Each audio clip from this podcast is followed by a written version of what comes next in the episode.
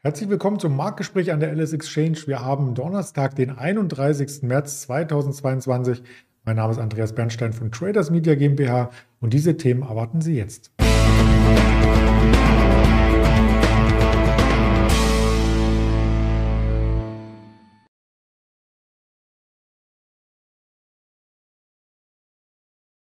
Wir blicken auf den DAX zum Monatsultimo, auf die Quartalzahlen von Mr. Specs und auch BioNTech hat Quartalzahlen gemeldet, sowie CureVac, einer der Konkurrenten, zumindest im selben Segment tätig, hat News für uns. Das wollen wir gemeinsam jetzt besprechen mit dem Ingmar Königshofen, den ich recht herzlich begrüße. Hallo Ingmar.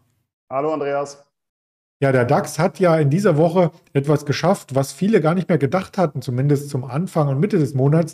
Er ist ins Plus gelaufen. Der Monat, Monat März ist im Plus, jetzt aber auch nur hauchdünn. Es geht schon wieder rückwärts. Warum denn?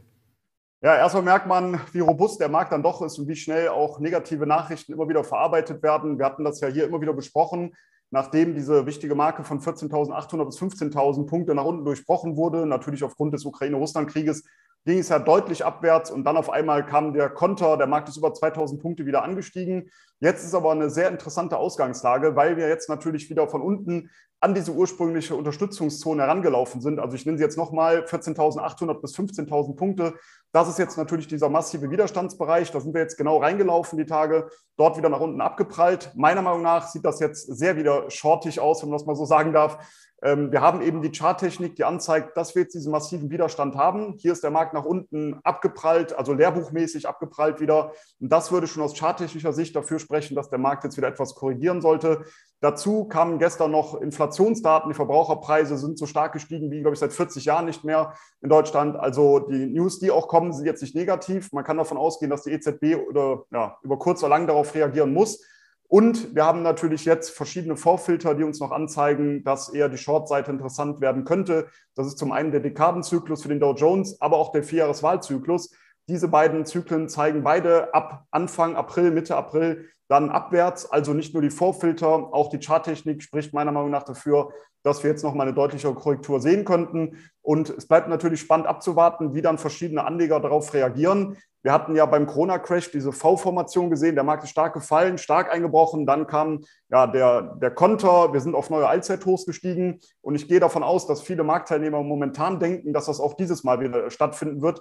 Aber man muss sich natürlich auch wieder vor Augen halten, wir haben ein komplett anderes Umfeld, als das äh, während des Corona-Crashs war. Wir wussten, dass die Märkte weiterhin geflutet werden mit Geld.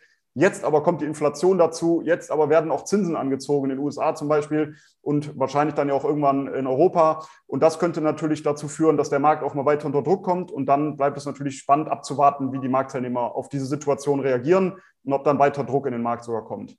Mhm. Mittelfristig habe ich das mal eingezeichnet in das äh, Chartbild. Also das Zünglein an der Waage dürfte jetzt diese 14.560 sein, denn das war nicht nur gestern das Tagestief, sondern das war auch das Hoch aus den letzten beiden Wochen. Wenn wir da wieder runterfallen, könnte diese kleine Range, die wir hier im Bild sehen, bis 14.100, 14.200 das nächste Ziel im DAX sein. Genau, und ich sehe sogar dann wirklich noch weiter äh, fallende Kurse, also tiefere Ziele noch. Ich denke, dass es gut sein kann, auch dass das letzte Zwischentief, das wir gesehen haben, nochmal angetestet wird oder sogar der Markt nochmal darunter kippt.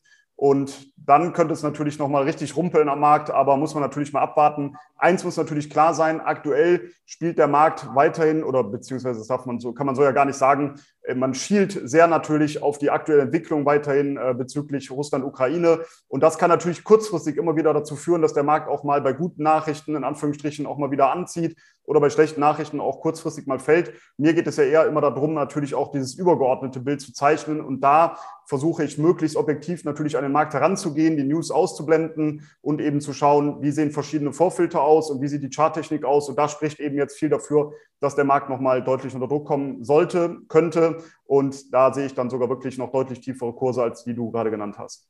Mhm. Ja, was wir nicht ausblenden, sind die Quartalszahlen. Da gibt es jede Menge immer noch oder auch schon wieder für dieses erste Quartal, je nachdem, wann die Rechnungslegung ist. Es ist für manche auch ähm, das vierte Quartal noch. Als erstes Unternehmen aus Mainz haben wir etwas mitgebracht.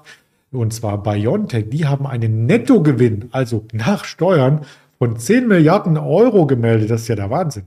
Ja, also nicht verkehrt. Du hast es gerade schon jetzt gesagt, natürlich, wie der Gewinn ausgefallen ist. Der Umsatz lag bei 19 Milliarden Euro. Also ein ordentlicher Batzen, wenn man das mal so sagen kann. Und zudem soll noch ein Aktienrückkaufprogramm stattfinden und eventuell wird eine Sonderdividende gezahlt. Und das hat natürlich der Aktie jetzt deutlich geholfen, nochmal wieder anzu, anzuziehen. Wir hatten ja, ich glaube, vor zwei Wochen oder drei Wochen über die Aktien gesprochen aus dem, ja, von den Impfstoffherstellern. Und da hatte ich ja darauf hingewiesen, dass nach diesem starken Absturz, den wir gesehen haben, dann wichtige Unterstützungszonen gehalten hatten. Dann kam wiederum ja, auch da wieder positive, in Anführungsstrichen, News. Äh, dass eben Bestellungen kamen aus Asien und das hat die Aktien langfristig oder langsam wieder ja, etwas nach oben gebracht, hat eine Bodenbildung hat stattgefunden und jetzt natürlich noch diese positiven äh, Zahlen, die kamen für das Jahr 2021 und das ja, hat der Aktie natürlich jetzt deutlich geholfen. Wir sind da über einen wichtigen äh, Widerstand angestiegen.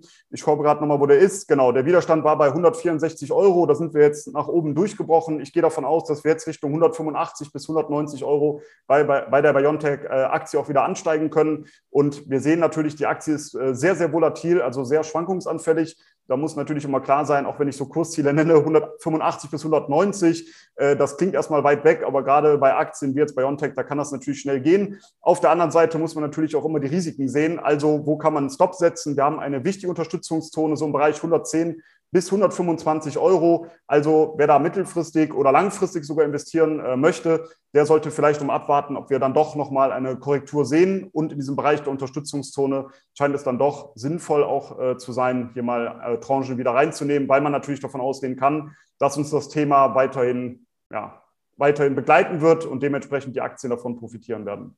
Mhm. Vor allem freuen sich auch die Stadt Mainz wieder über die ganzen Gewerbesteuern. Äh, was denkst du als Kenner der Fußballszene? Gibt es ein neues Stadion nochmal? Ich glaube, das ist ja noch gar nicht so alt. Ich habe ja damals in Mainz studiert und gar nicht so weit von dem Wohnort, wo ich damals äh, gelebt mhm. habe. Da wurde ja das neue Stadion gebaut. Ähm, ich mhm. muss jetzt mal überlegen, das wird so 15 Jahre her sein in etwa. Also so alt ist es noch gar nicht. Von daher, ich glaube, das Geld kann man jetzt besser ausgeben. Ja. Ja, also die werden schon was finden, denke ich. Und wir äh, finden auch in dem Umfeld von BioNTech noch ein Unternehmen, was mit News aufgewartet hat. Und das ist die CureVac. Die hatten wir so ein bisschen aus der Berichterstattung rausgezogen, weil es ja kein Medikament gab, was letzten Endes die hohen Forschungskosten wieder eingespielt hätte. Aber jetzt äh, scheint sich das Blatt zu wenden. Genau, hier gab es ja damals diesen äh, Corona-Impfstoff der ersten Generation. Da wurde ja dann ähm, ja, das Ganze gestoppt wegen schwacher Wirksamkeit. Deshalb ist die Aktie natürlich auch massiv eingebrochen. Jetzt aber gibt es neue News, dass eben wir äh, neue Studien haben mit einem neuen Corona-Impfstoff, der besser zu sein scheint und eventuell auch gegen andere Krankheiten helfen könnte. Und daraufhin ja, scheint die äh, äh, CureVac, Corona-Aktie, wollte ich schon sagen, CureVac-Aktie sich wieder etwas wiederzubeleben. Hier kam jetzt, äh, diese Bodenbildung scheint jetzt abgeschlossen zu sein. Also wir haben einen wichtigen Unterstützungsbereich, so in der Region 13 Euro bis 15,50 Euro Solange diese Unterstützung hält, gehe ich davon aus, dass wir jetzt Richtung 20 Euro und später sogar 30 Euro anziehen könnten. Also wir haben hier deutliches Aufwärtspotenzial und auf der anderen Seite natürlich auch wieder der wichtige Hinweis, sollte diese Unterstützungszone nach unten durchbrochen werden, dann macht es eventuell Sinn, auch zunächst einmal Positionen zu veräußern, wieder abzuwarten, ob dann ein neuer Boden gefunden wird. Aber zumindest von der Charttechnik her sieht es nach einer ganz klaren Bodenbildung aus. Positiv jetzt noch diese Neuigkeiten, die kamen, die News. Und das hat der Aktie jetzt auch geholfen, sich etwas nach oben zu bewegen. Und ja, ich gehe davon aus, dass wir jetzt Richtung 20, später sogar 30 Euro wieder anziehen könnten. Mhm. Das behalten wir auf jeden Fall im Blick. Mit der richtigen Brille gelingt das auch. Vielleicht von Mr. Specs. genau, das ist dann eine super Überleitung zum äh, nächsten Thema, Mr. Specs. Du hast es gerade schon gesagt, da kam gestern äh, der Geschäftsbericht, der wurde vorgelegt für das Gesamtjahr 2021.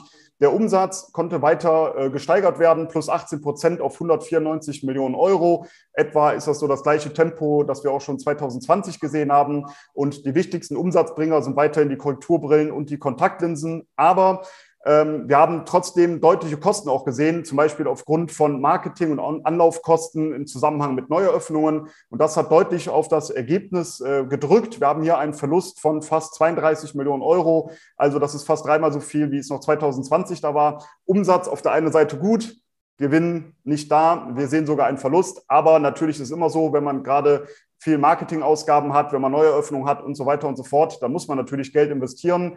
Ähm, ich finde es gar nicht so uninteressant, sich die Aktie jetzt mal genauer anzuschauen. Wenn man da mal auf den Chart blickt, da muss man natürlich sagen, wir sind hier vollkommen im Abwärtstrend gefangen. Seit dem IPO hat sich die Aktie in etwa gedrittelt. Aber wer mich kennt, weiß mittlerweile, dass ich gerne antizyklisch investiere. Also nicht gerade einsteigen möchte, wenn eine Aktie schon durch die Decke gegangen ist und dann einer der letzten bin, der dort einsteigt, sondern ich möchte eher versuchen, einer der ersten zu sein, der auf einen Gegentrend setzt. Und ich glaube, dass was hier interessant sein könnte, sich die Aktie mal genauer anzuschauen. Allerdings würde ich auch hier warten, bis sich ein Boden gefunden hat. Momentan ist das noch nicht wirklich der Fall. Vielleicht auch der Vergleich zu CureVac, da haben wir das gesehen. Die Aktie ist dann doch erstmal einen längeren Zeitraum seitwärts gelaufen, bis dann jetzt wieder dieser Anstieg gekommen ist. Da würde ich jetzt auch eher darauf warten, ob wir äh, ja diese Bodenbildung sehen. Das wäre meiner Meinung nach der Fall, wenn wir über diesen Widerstand bei circa 9,50 Euro ansteigen äh, werden. Dann wäre ein Boden gefunden zunächst einmal und dann wäre das auch ein Investment meiner Meinung nach, was über einige Monate oder Jahre dann auch interessant sein könnte. Hm, ja, denn solche Dinge wie eine Brille, die gibt es ja eigentlich immer. Das ist so ähnlich wie mit einem Friseur. Haare geschnitten werden immer auch in der Krise, könnte man als Argument nehmen. Aber mal schauen, was dabei rauskommt. Wir behalten es auf alle Fälle auf der Watchlist. Genauso wie diese Unternehmen, die heute noch Quartalszahlen melden. Auch dazu gibt es eine kleine Liste. Walgreens Boots Alliance zum Beispiel kennt man oder die Nano X Imaging Limited. Das wird es vor der Wall Street Eröffnung hier geben. Und es gibt auch noch Wirtschaftsdaten. Heute 14.30 Uhr. Das persönliche Einkommen der US-Amerikaner, die Privatausgaben und die wöchentlichen Erstanträge auf Arbeitslosenunterstützung wie jeden Donnerstag, einen Tag vor dem offiziellen Arbeitsmarktbericht, dürfte das noch der letzte spannende Punkt sein, bevor wir dann die Katze aus dem Sack passen vielleicht. 14.30 14, wie gesagt, 15.45 dann noch der Einkaufsmanager-Index aus der Region Chicago, der sogar zulegen soll. Also da bin ich wirklich gespannt, ob das so sein wird. Ansonsten finden Sie weitere Informationen zur LS Exchange und von der LS Exchange auf YouTube, auf Twitter, auf Instagram, auf Facebook und als Hörvariante bei dieser Spotify und Apple Podcast. Ganz lieben Dank. Ingmar, für deine Expertise und dann wünsche ich dir schon mal einen ruhigen Wochenausklang. Danke, wünsche ebenso und bis nächste Woche. Bis dann, ciao.